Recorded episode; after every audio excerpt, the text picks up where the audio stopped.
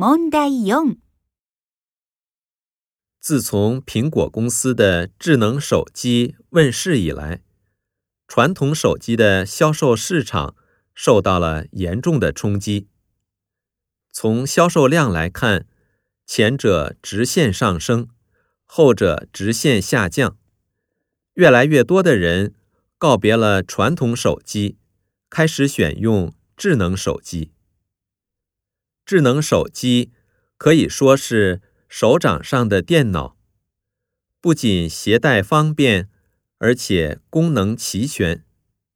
用“麻雀虽小，五脏俱全”这句俗语来形容它，再合适不过了吧？以往新型电子产品的追捧者几乎都是年轻人，中老年人。好像与此无缘似的。可是，智能手机的出现彻底改变了这种局面。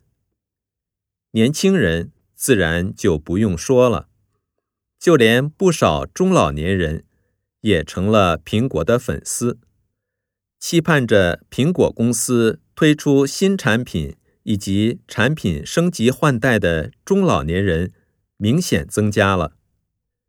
果粉的队伍不但人数急剧增加，平均年龄也在不断上升。理由很简单，因为智能手机很适合于中老年人，用它读短信或者看新闻，可以丢掉老花镜。毫无疑问，智能手机给中老年人带来了福音。